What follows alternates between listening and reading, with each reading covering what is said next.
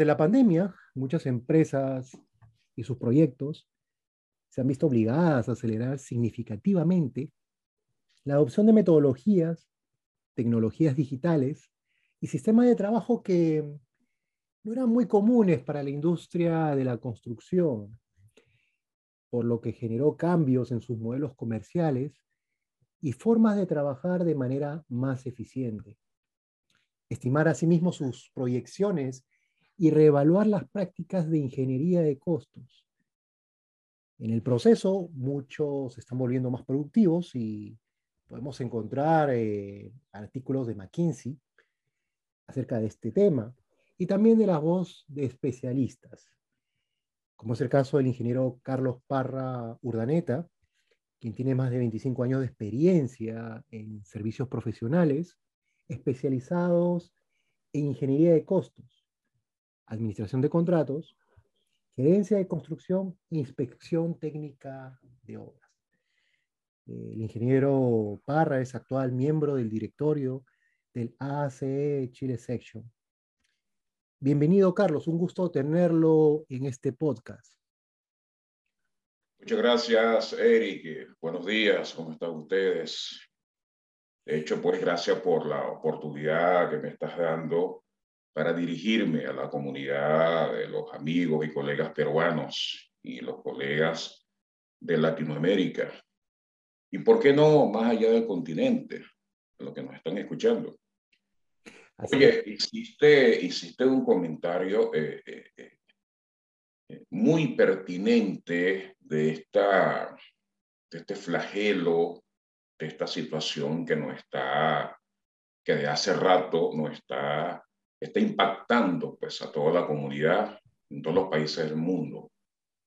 Y desde luego el tema de la pandemia, el tema del COVID, ha generado pues eh, eh, consecuencias muy particulares en lo que se refiere pues a la industria de la construcción, a todo aquello que, que tiene que ver con obras y proyectos a nivel multidisciplinario.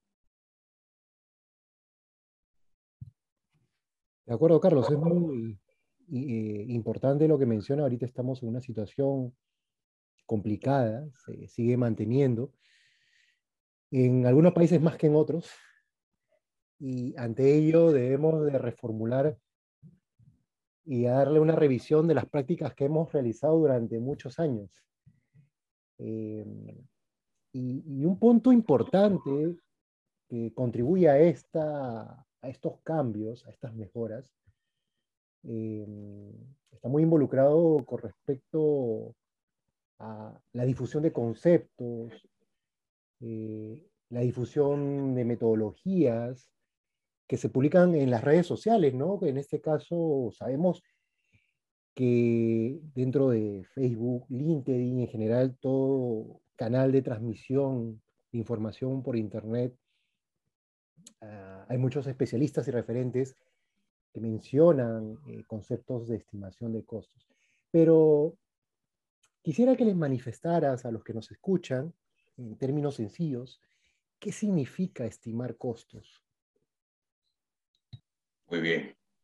Eh, gracias por la pregunta, Eric.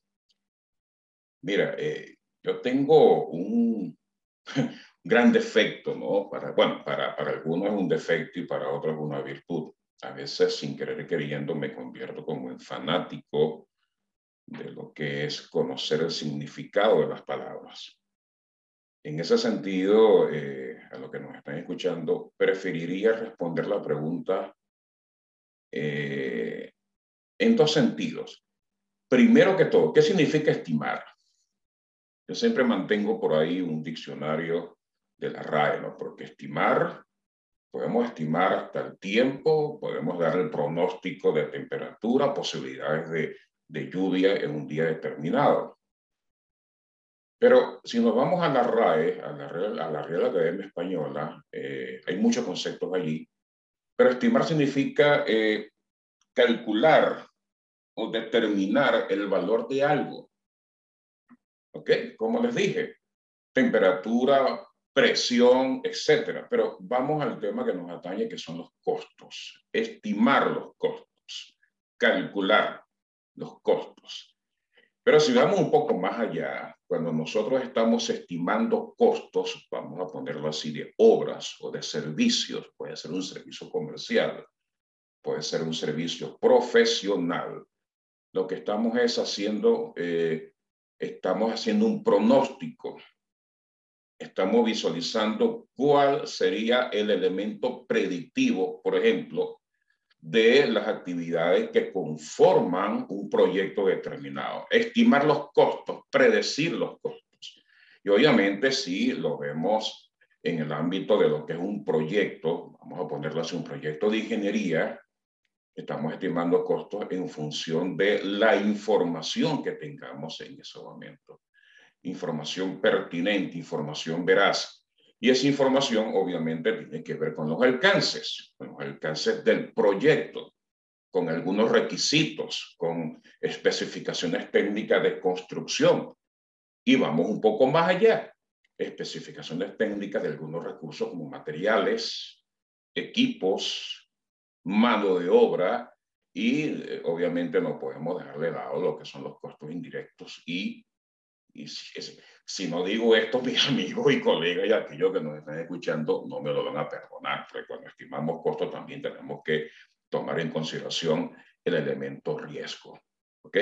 Entonces, esos son eh, eh, valores, esos son eh, variables que tenemos que tomar en cuenta. No podemos estar estimando cosas de la nada porque lo que a uno se le ocurre o simplemente, bueno, yo tengo información referencial en Internet y sencillamente estoy copiando y pegando. No, la información, las condiciones particulares de un proyecto, y vamos a ir un poco más allá de una obra, los contratos, ¿ok? Repercuten en lo que son los costos finales. Y obviamente, eh, dentro de lo que es estimar costos de, dentro de esos espacios, también tenemos que considerar lo que es la gestión del presupuesto y de lo que es la volumetría de trabajo en cuanto a las actividades que se vayan a desarrollar.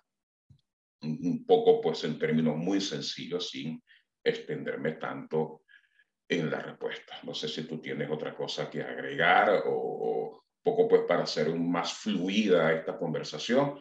No sé cuáles serían tus, tus experiencias en cuanto a este tema o cómo ha sido la experiencia en la, en la escuela de la construcción.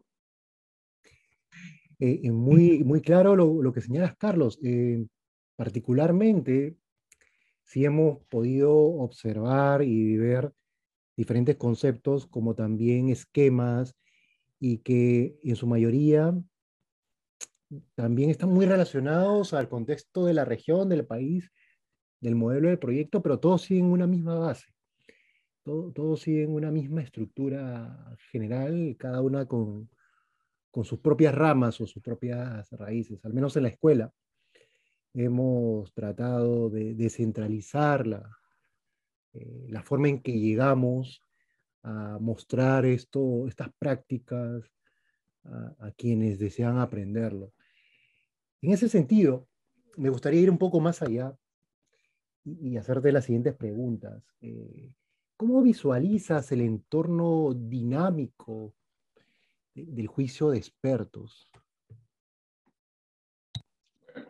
fíjate, eh, vamos otra vez al, concepto, juicio. Juicio, enjuiciar, emitir alguna consideración. Mira, eh, nos queda muy claro que cuando estamos estimando costos, el tipo que sea, como ya mencioné hace pocos instantes, Juicio tiene que ver con emitir un criterio, emitir una opinión. Y obviamente cuando emitimos una opinión no es la única. Eh, a nosotros nos enseñaron cuando éramos estudiantes de ingeniería, buenos profesores que tuvimos, que en ingeniería hay más de una solución. Y eso quiere decir que hay más de un juicio que uno podría emitir, incluso más allá de, de los textos, de los, de párrafos que uno encuentra en los libros. Recuerdo yo cuando uno iba a los congresos de ingeniería que uno le daban las memorias del congreso. ¿ok? Eh, todas las ponencias, esas maravillosas ponencias que dictaban en los años 80, eh, 90, cuando estábamos estudiando. Y cuando hablamos de expertos, mm, estamos hablando de aquellos profesionales que además que tienen el conocimiento, además que tienen el entendimiento y la comprensión, obviamente tienen la experiencia. Han vivido situaciones particulares que cuando nosotros comenzamos, por ejemplo, a estimar costos de las fases más tempranas de un proyecto, no basta con tomar en consideración lo que uno puede leer una base de datos. ¿Okay? La base de datos de costos, de rendimiento, de ratio de producción. Siempre tenemos que concatenarla en cuanto a la experiencia que uno tenga y evidentemente a emitir esos juicios, a, a, a ser acertado, pues, en, en, cuando uno está opinando. Te doy por un caso te doy un caso, vamos a ir a, lo que yo he llamado un poco aguas arriba, cuando ya tenemos una estimación de costos determinística en cuanto a lo que son eh, la, el, la, estimación de costos clase 2 y clase 1, donde ya evidentemente tenemos que tener los alcances, requisitos y especificaciones técnicas debidamente aprobadas. Pero vamos a ubicarnos, por ejemplo, cuando somos contratistas y somos, eh, de hecho, invitados a, un, a, para que participemos, para que participemos en un proceso licitatorio. Uno de los elementos, vamos a ubicarnos en lo que son los análisis de precios unitarios y su conexión con el presupuesto. Mira, eh, nosotros podemos tener la mejor base de datos. No te voy a dar nombres porque me iría a convertir como en un referente comercial y no es la idea en esta conversación. Pero vamos al tema del rendimiento. También encontramos rendimientos referenciales por Internet, pero usemos el juicio de expertos. Usemos esa experiencia que tenemos, esas lecciones aprendidas, incluso esos registros que nosotros tenemos en base a las condiciones particulares que hemos visto en los contratos dejándote dicho que un contrato no es igual a otro, ni un proyecto es igual a otro. Entonces, en base a unas condiciones de terreno, en base a unas condiciones particulares en cuanto a lo que son los tipos de materiales, equipos, incluso mano de obra, nosotros podemos emitir un juicio de expertos, por ejemplo, en cuanto sería el rendimiento aproximado, ¿ok? Eh, más consono, vamos a decirlo así, con lo que es la descripción de las actividades que se han de ejecutar. ¿Okay? Porque si vamos a rendimiento, no me lo estás preguntando, pero tengo que expresarlo, tengo que decirlo, el elemento de rendimiento yo muchas veces lo visualizo como el corazón, por ejemplo, de los costos unitarios, de los costos detallados, porque en base a ser acertado en el rendimiento, tomando en cuenta que hay una probabilidad de ocurrencia porque estamos a nivel de planificación, estamos a nivel de proyecto de ingeniería, siempre va a haber allí, señores, una probabilidad de ocurrencia y esa probabilidad de ocurrencia está en función de un riesgo que se van, lo vamos a materializar, lo vamos a ver realmente cuando estemos en la etapa de ejecución. Entonces, el tema de juicio de expertos es amplio, es relevante, relevante en lo que eh, son las estimaciones de costos. Más sin embargo, hay que tener cuidado, señores, de eh, no mm, eh, intentar ser como que lo que yo digo es lo que yo digo tiene que ser así porque yo tengo la experiencia. No, señores. Uno tiene que concatenar aquellos elementos que tienen que ver con el juicio de experto, pero también tomando en cuenta las obras multidisciplinarias. Siempre vamos a trabajar en un equipo de expertos, en un equipo de profesionales multidisciplinarios. ¿Por qué? Porque, por ejemplo, las obras, eh, lo muy seguro, eh, siempre es así, siempre es así, las obras civiles no se mandan por sí solas. Las obras civiles están íntimamente relacionadas también con las obras mecánicas, electromecánicas, de procesos, etcétera, porque repito, son actividades multidisciplinarias. Entonces, para no extenderme tanto, para concluir, el juicio de experto es evidente, pero no podemos cegarnos, ¿ok? No podemos eh, eh, ser prepotentes en cuanto a la opinión que uno tenga en base a, un, a una acción eh, que pertenezca pues a un proyecto, vamos a, como, como estaba diciendo, como estaba señalando hace rato, un proyecto de ingeniería.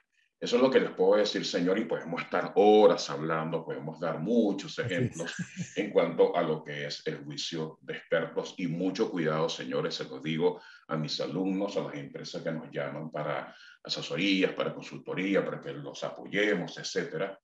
No podemos llevarnos ciegamente por lo que nos dice la experiencia, por lo que nos dice el cerebro. Tenemos que ir siempre, señores, eh, también escuchando a los otros profesionales que a los otros profesionales que nos están acompañando en el desarrollo de un proyecto X determinado. Eh, Carlos, es interesante lo que mencionas y, quiero rescatar tres palabras que mm, le has dado mayor énfasis: experiencia, los rendimientos y, sobre todo el tema de, los riesgos.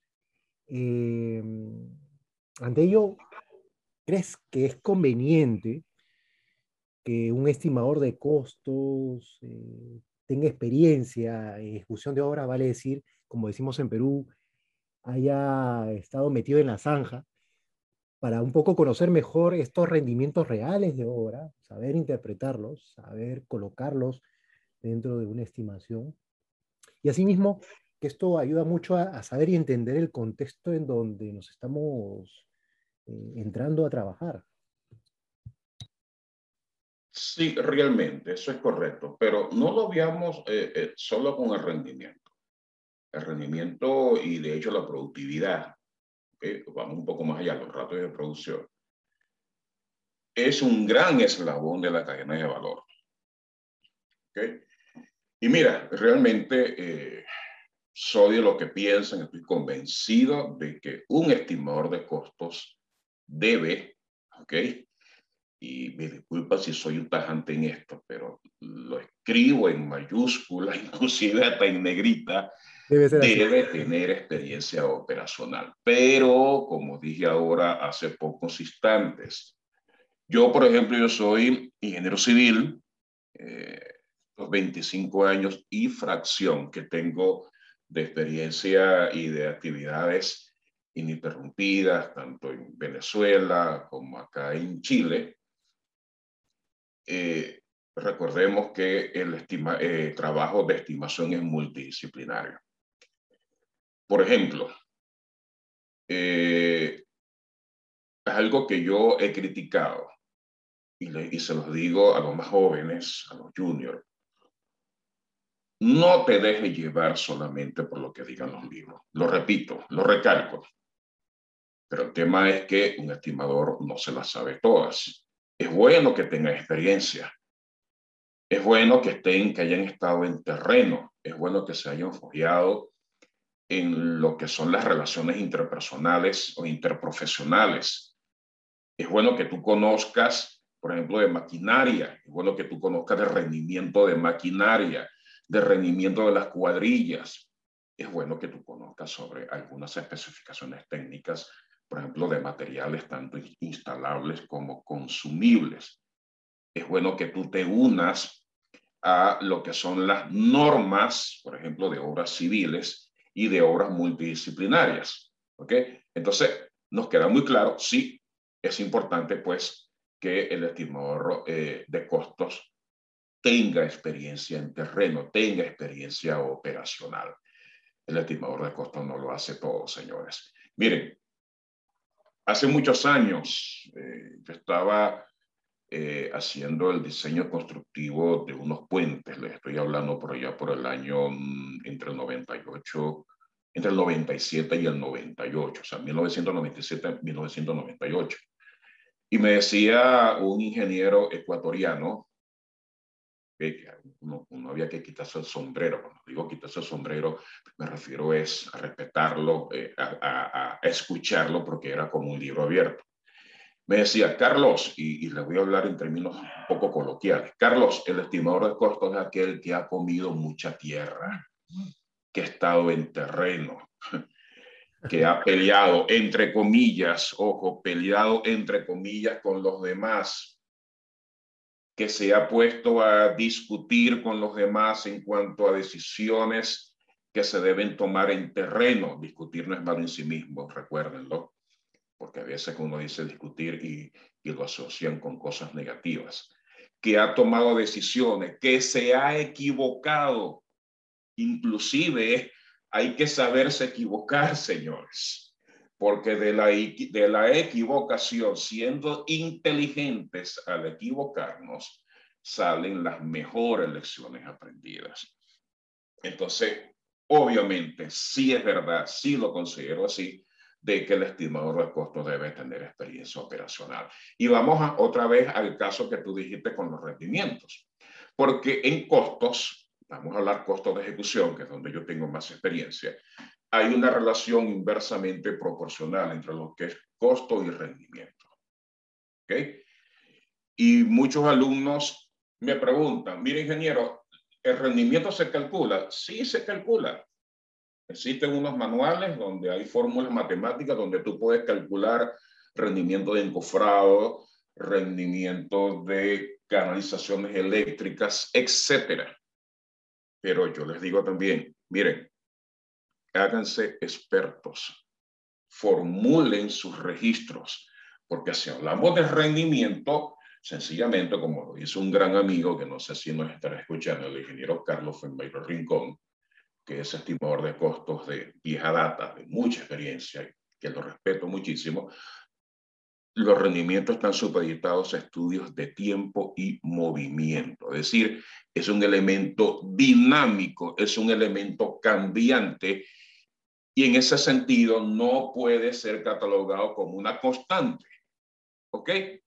Resumiendo, en estimación de costos no hay nada constante, hay variabilidad, hay sensibilidad, y no solamente en costos, sino también de las condiciones particulares de las actividades que se tengan que ejecutar en un proyecto X determinado. Eh, me parece interesante lo, lo que mencionas y el énfasis acerca de la experiencia necesaria que debe tener el estimador de costos en campo, en obra o en proyectos, las relaciones interpersonales y el conocimiento de esta variabilidad que mueve todo este sistema. Me gustaría ir eh, a otro punto, Carlos, si me lo permites. Eh, yo te conocí por publicaciones, eh, te conocí por documentos, incluso por sesiones, eh, talleres, y una expresión que nos parece un tanto curiosa es que tú mencionas, y mencionabas, que la estimación de costos, uno más uno no siempre es igual a dos. Esto, esto me, me marcó. Cuéntanos. me gustaría que, que nos cuentes a, a, mí y a quienes nos están escuchando cómo explicas eso. Oye, eh, eso como que te marcó, Eric. Sí, sí, uno no, no puede encontrar la lógica. Más uno que no es igual a dos. A mí, a mí también me marcó y que me disculpan los matemáticos, los científicos matemáticos que nos estarán escuchando. Obviamente con eso en ningún momento he querido deshonrar a las matemáticas, porque evidentemente todo el mundo sabe que uno más uno es igual a dos. Aquí en América en Europa, en las islas, en el sur del Pacífico, en todas partes del mundo, uno más uno es igual a dos. Obviamente, eh, Eric y a todos aquellos que nos están escuchando, eh, es una declaración, eh, alguien me dijo una vez, porque lo dije, lo expresé en un webinar, un tanto holística. Yo, lo, yo diría más que todo este, algo tipológico, ¿ok? Eh, una concepción, si se quiere, eh, entre comillas, eh, algo alejado de la realidad. Pero mira, cuando yo digo que uno más, en, estimación de costo, uno más uno no es igual a dos, es porque sencillamente en estimaciones de costo nada está escrito. No podemos dejar por sentado este, que un valor que uno estima, porque obviamente, y debo decir, no solamente estimamos costos, sino también estimamos estimamos cantidades, este, estimamos eh, eh, condiciones probabilísticas pues en cuanto a lo que es el ambiente de una ejecución de obra. ¿okay? Pero eh, nos queda muy claro, y, yo lo, lo, lo, percibo así, eh, uno más uno es igual a dos, pero en estimaciones de costos tú tienes que tomar en cuenta eh, cada uno de los elementos eh, particulares del contrato. También podría decir que así como uno más uno no es, no es igual a dos, entre comillas, un proyecto no es igual a otro. Siempre, estimados amigos y colegas, siempre las condiciones van a ser cambiantes. Y lo dije ahora hace rato y me disculpa que me suene un poco el protocolo. Eh, uno más uno no es igual a dos, así como eh, los alcances de un contrato no es igual a otro. Entiéndame y nadie, por favor, me, me vaya a malinterpretar. Esto es un poco pues para darle un poco de chispa a lo que es esta, esta conversación nos queda muy claro, repito, no vamos a deshonrar las matemáticas, pero es que el ambiente de las estimaciones de costos es tan, tan dinámico que al mismo tiempo es apasionante. Eh, el estimador de costos es un, lo veo así, estoy convencido de eso, el estimador de costos debe tener conciencia de científico, de investigación. El estimador de costos debe tener una conciencia en cuanto a lo que es ser inconforme. Mira, podemos tener 20, 25, 30 años estimando costos, pero cada estimación es diferente y cada estimación genera lo que yo siempre he llamado la mayor biblioteca que uno puede tener, que son las lecciones aprendidas. En cuanto a esas lecciones aprendidas, te vas a dar cuenta, si tú que eres estimador que me estás escuchando, te vas a convencer que ciertamente uno más uno no es igual a dos. ¿Ok? Repito, y disculpa que sea tan repetitivo en esto. Cuidadito con aquel que me vaya a malinterpretar. Porque ya yo lo he dicho, ya yo lo he dicho y muchos me entienden y a nadie más se lo he, eh, eh, se lo he escuchado hablar de esa manera. Así que eh, incluso, mira, eh, hay algunos que me han comentado, Carlos, yo creo que es importante que nos reunamos, que, que reunamos un cuerpo de profesionales para lo que es escribir un libro, ¿ok? Porque realmente hay muy poca bibliografía, eh, vamos a decirlo así, vamos a, a, expresarlo como si no estuviéramos en pandemia. Hay muy poca, muy pocos libros, muy poca bibliografía que uno puede encontrar en la biblioteca de una universidad. No estoy diciendo que no exista, hay muy poco. O sea, lo que existen son muy contados, ¿ok? Eh, afortunadamente, nosotros en lo que es la ACE, eh, la Asociación para el Avance de la Ingeniería de Costos, hay una gran, una extraordinaria recopilación de prácticas recomendadas, producto de investigaciones que se han hecho y que se siguen haciendo en cuanto a lo que es la ingeniería de costos, que obviamente va más allá de lo que significa estimar, estimación de costos. Estamos hablando también de planificación y control de proyectos, estamos hablando de valor ganado, estamos hablando de gestión de cambios contractuales, de gestión de claims, de controversias, es decir, una biblioteca que nosotros mantenemos en la ACE que es extraordinaria extraordinaria y más que todo, señores, porque eh, digo con mucho orgullo y al mismo tiempo con mucha humildad. Tener orgullo como tal no es nada malo, ¿ok? Pero eh, en la ACE eh, eh, están las mejores referencias bibliográficas de prácticas recomendadas de situaciones reales y eso nos ha llevado, señores, a ser la mejor referencia internacional en cuanto a lo que es la ingeniería de costos. Disculpen si me extiendo un poco más de las preguntas. Tengo la mala costumbre de, de salirme del protocolo. y tú me conoces en eso, Eric. Con toda razón, Carlos, pero igual, es muy provechoso y de gran valor. Así que no importa si rompemos el protocolo. me, me, queda más claro eh, que uno más uno no necesariamente es igual a dos y, lo acabas de explicar acerca de que ningún proyecto es similar. Por más que los planos sean similares, ningún proyecto va a tener los mismos alcances, eh, el mismo contexto en general. Eh, excelente analogía y explicación para poder un poco entender de una manera más gráfica este, este concepto. Que me gustaría pasar a, un siguiente punto, y, lo mencionaste, eh, dando referencias a la ingeniería de costos, que es un tema que va más allá de la estimación de costos, incluso involucra con contratos. Nosotros sabemos, quienes te conocemos, que eres muy firme en cuanto al marco conceptual de los alcances contractuales. En ese orden de ideas, eh, ¿cómo podemos articular la línea de valor entre costos y contratos? Oye, qué bien, qué bien. Me emociono mucho cuando me hace esa pregunta.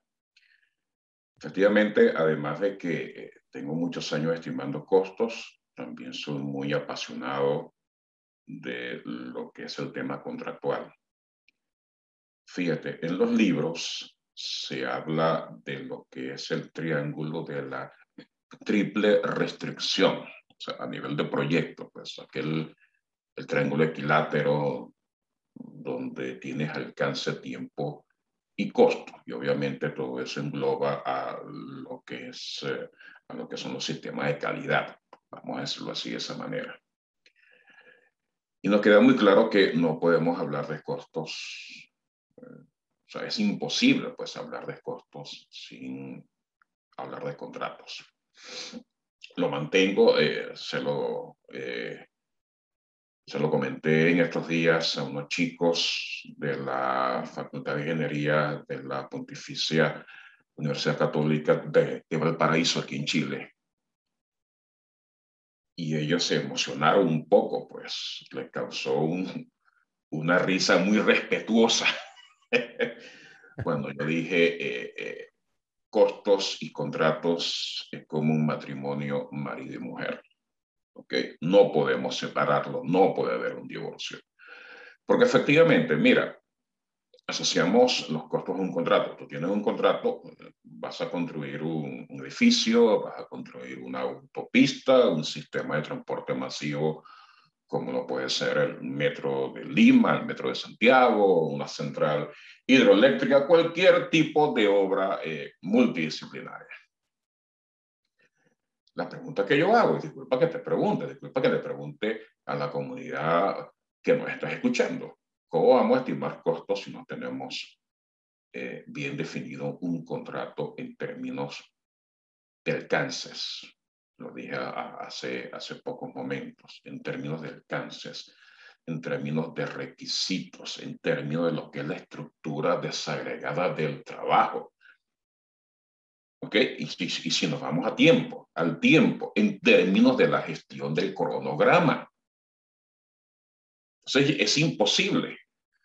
Estimar costo no es solamente cuánto te cuesta un saco de cemento, cuánto te cuesta, eh, si hablamos de una instalación eléctrica, un cable número 2 con ciertas especificaciones. Mira, todo está ligado, todo está concatenado, no hay nada aislado. Entonces, el que es estimador debe entender, debe saber, comprender, estar convencido de lo que significa un contrato. Y, y si sabemos lo que significa un contrato, sabemos, conocemos de lo que significan la gran variabilidad de situaciones a veces positivas y otras veces negativas que ocurren en la, ejecución de un contrato, vamos a tener, señores, mejor entendimiento en cuanto a lo que son los costos, en cuanto a lo que es estimar costos y obviamente en lo que es evaluar. Fíjate, no es igual las estimaciones de costos de un contrato eh, a suma alzada que un contrato a serie de precios unitarios. No es igual estimar costos un contrato de costos reembolsables, un contrato EPC y género por en construcción. No es igual porque las condiciones van a variar, los riesgos, la distribución de riesgos, las responsabilidades en cuanto a lo que es asumir los riesgos es totalmente diferente. Y eso obviamente no escapa de lo que es el impacto que tengan en las estimaciones finales de un proyecto. Entonces, evidentemente, eh, eh, hay una, una gran relación muy estrecha, muy cercana en lo que son los costos y los contratos. Y más aún que ahora eh, debo decirles que no solamente soy miembro de la, del directorio de lo que es la ACE aquí en Chile, también comparto responsabilidades con algunos colegas de lo que es el comité académico de la ACE Latam Región 10 Casualmente yo lidero allí lo que es una línea de acción en cuanto a lo que es generar conocimiento. Casualmente eh, eh, allí estamos unos colegas eh, donde estamos investigando sobre el tema de los contratos colaborativos y no escapa el hecho de visualizar también la variabilidad en cuanto a los costos. ¿Okay? Allá en, en Perú, de donde tú eres, Eric, hay eh, algunos profesionales, ingenieros, tanto abogados, que son muy amigos, muy queridos, muy cercanos, que estamos investigando en, cuanto a lo que eh, la cadena de valor, en cuanto, repito, los costos y los contratos. Así que no cabe duda, hay una estrecha relación. ¿Ok? Repito, eh, para aquellos que se quieren especializar, aquellos incluso que se quieran certificar en ingeniería de costos, Nunca olviden, nunca pongan de lado el tema de los contratos. Quedó muy claro, Carlos, el mensaje que nos brindas y en efecto, ya entendemos de que existe una relación muy estrecha entre la estimación de costos y los contratos, por diversos factores, como uno de ellos que, también nos explica la distribución de responsabilidades en los distintos modelos de contratos. Eh, pues bien, Carlos, ha sido una sesión para mí, y yo creo que para las personas que nos están escuchando también, de mucho valor, nos está ayudando a comprender eh, todo este campo, toda esta propuesta, y de seguro que muchas personas se van a querer comunicar eh, contigo. Ante ello, me gustaría, yo creo que también a quienes nos escuchan, eh, ¿dónde te podemos encontrar y qué servicios puedes ofrecer a los potenciales clientes? Bueno, nosotros, cuando digo nosotros, porque no estoy solo en esto, pertenezco a un grupo, confieso que muy reducido, de amigos de Perú, de Venezuela y de aquí de Chile, amigos y colegas, que eh, estamos, estamos cumpliendo actividades de asesorías, consultorías y de lo que es la capacitación internacional. Eh, en, la misma especialidad en ingeniería eh, de costos y administración de contratos. debo aclarar, aquellos que no lo saben, cuando hablamos de ingeniería de costos, no solamente de hecho hablamos de costos, porque eh, la AXE, eh, ingeniería de costos, es, es, un, es un, un, un, universo muy grande, porque ahí también se consideran temas de gestión de costos, de planificación y control de proyectos, etc. Entonces, este, eh, nuestras actividades están enmarcadas, como les dije, entre la ingeniería de costos y la administración de contratos. Y de hecho, en las capacitaciones que dictamos eh, hace pocas, pocos días, eh, terminamos un curso eh, que se llama Gestión de Costos y Presupuestos en Contrataciones. Todas nuestras capacitaciones son internacionales. La mayoría que se inscriben, obviamente, son de Latinoamérica, más que todo por aquí, por, por, este lado del continente, aquí en Sudamérica. También hemos tenido eh, amigos y colegas de México, de Panamá, de República Dominicana y más allá del continente, eh, allá en, en España.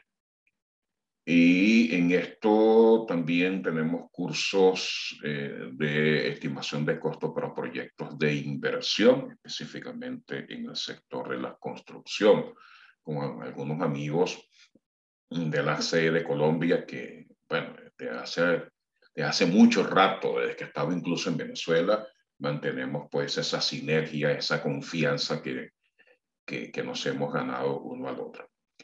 Eh, tenemos también, bueno, dentro de poco van a salir unos cursos, unas capacitaciones, aquellos que nos están escuchando, esperan con ansias, ¿ok? Se nos ha unido un catedrático eh, de mucho respeto de acá de la Pontificia Universidad Católica de, de Valparaíso, el ingeniero Ignacio Orrego. Vamos a trabajar ahí con estima en evaluación de proyectos de inversión, específicamente el caso de negocios. También hay un gran amigo, eh, un experto en lo que tiene que ver con gestión de proyectos, me refiero al ingeniero Bernardo García Escobar. Eh, de hace rato estamos también en completa sinergia en los temas de gestión de riesgo, temas de gestión del valor ganado, Lean Construction, las Planner System y en pocos días vamos a tener, eh, eh, vamos a sacar al aire, vamos a hacerlo así de esa manera, en el LinkedIn más que todo, que es la plataforma que nosotros utilizamos para promocionar los cursos. Me refiero pues a lo que es la gestión del cronograma. ¿Qué hay más allá de la gestión del cronograma? ¿Qué ocurre después? ¿Qué tenemos que hacer? ¿Qué tenemos, cómo tenemos que gerenciar eh, lo que son las obras y proyectos, tomando en cuenta, señores, lo que es la gestión del cronograma? Se vienen muchas cosas buenas y no descansamos. Eh, para nosotros, oye, eh, cuando se trabaja en, asesoría, las empresas que nos llaman, incluso nosotros tenemos, estamos acostumbrados de hace mucho tiempo, que no es que dictamos un curso y chao, hasta luego, hasta quizás quién sabe cuándo, no. Nosotros le damos la prerrogativa, le damos las facilidades a nuestros colegas estudiantes de cinco días hábiles de tutorías eh, personalizadas. porque resulta que eh, muchos casos de estudios, casos prácticos que llevamos pues eh, al aula de clase, en este caso el aula virtual, son también producto de lecciones aprendidas de las asesorías y consultorías que hemos que les hemos brindado a las, a las empresas consultoras de hace muchos años. Entonces, no solamente es el elemento teórico, lo que la fortaleza de nuestras capacitaciones está en el elemento dinámico, en el elemento práctico. Y allí que Dios me puso pues un lema, que es lo que nos caracteriza, pasar de la teoría a la práctica y de los papeles a la acción. Y allí, señores, con eso nosotros estamos convencidos con hechos reales que de esa manera es que nosotros generamos soluciones efectivas, pues a las empresas que nos buscan y de hecho pues a las empresas que envían a sus estudiantes a nuestras capacitaciones. Eso es lo que estamos haciendo, es una labor eh, muy generosa, una loable labor y nosotros disfrutamos, disfrutamos muchísimo. Eh, recuerdo de, de mi hermano, el ingeniero Oscar Parra Urdaneta, eh, me dijo esto, nunca he trabajado porque me gusta lo que hago. y yo sé, Eric, que tú nunca, nunca, nunca has trabajado porque te gusta lo que haces. ¿okay? Ese debe ser nuestro lema para seguir en esta apasionante labor de servir, de servir a nuestros amigos y colegas y de hecho pues servir a las organizaciones de ingeniería y construcción, bien sea del lado del mandante, del lado del contratista y obviamente del lado del sector público o del sector privado. Sabias palabras, Carlos. Muchas gracias, Carlos. Ha sido una conversación amena. Esperamos tenerte nuevamente en nuestro podcast. Gracias a ti, Eric, por um, darme pues la oportunidad, como dijimos al comienzo, de dirigirme eh, amenamente pues, a través de, esta conversación a la comunidad internacional. Esto va más allá de la frontera y, repito, más allá del continente. Gracias a ti, gracias a tu equipo de trabajo y mi santo deseo que el éxito siempre eh, te acompañe, repito, no solamente a ti, a tu grupo de trabajo, Recuerden que el éxito no significa que nunca he fracasado. No, no. hay que ser sabio al fracasar y cómo podemos tener éxito a partir del fracaso. Porque obviamente tenemos que no fracasar de una manera deliberada. No, no, no. Este mundo es imperfecto. El COVID no, nos ha enseñado muchas cosas y todavía estamos por aprender tantas cosas hasta que Dios nos lleve pues de esta dimensión. No nos saque de esta dimensión de acuerdo a su voluntad. Muchas gracias, Carlos, por sus palabras. Ha sido Carlos Parra Urdaneta en nuestro podcast para la Escuela de la Construcción.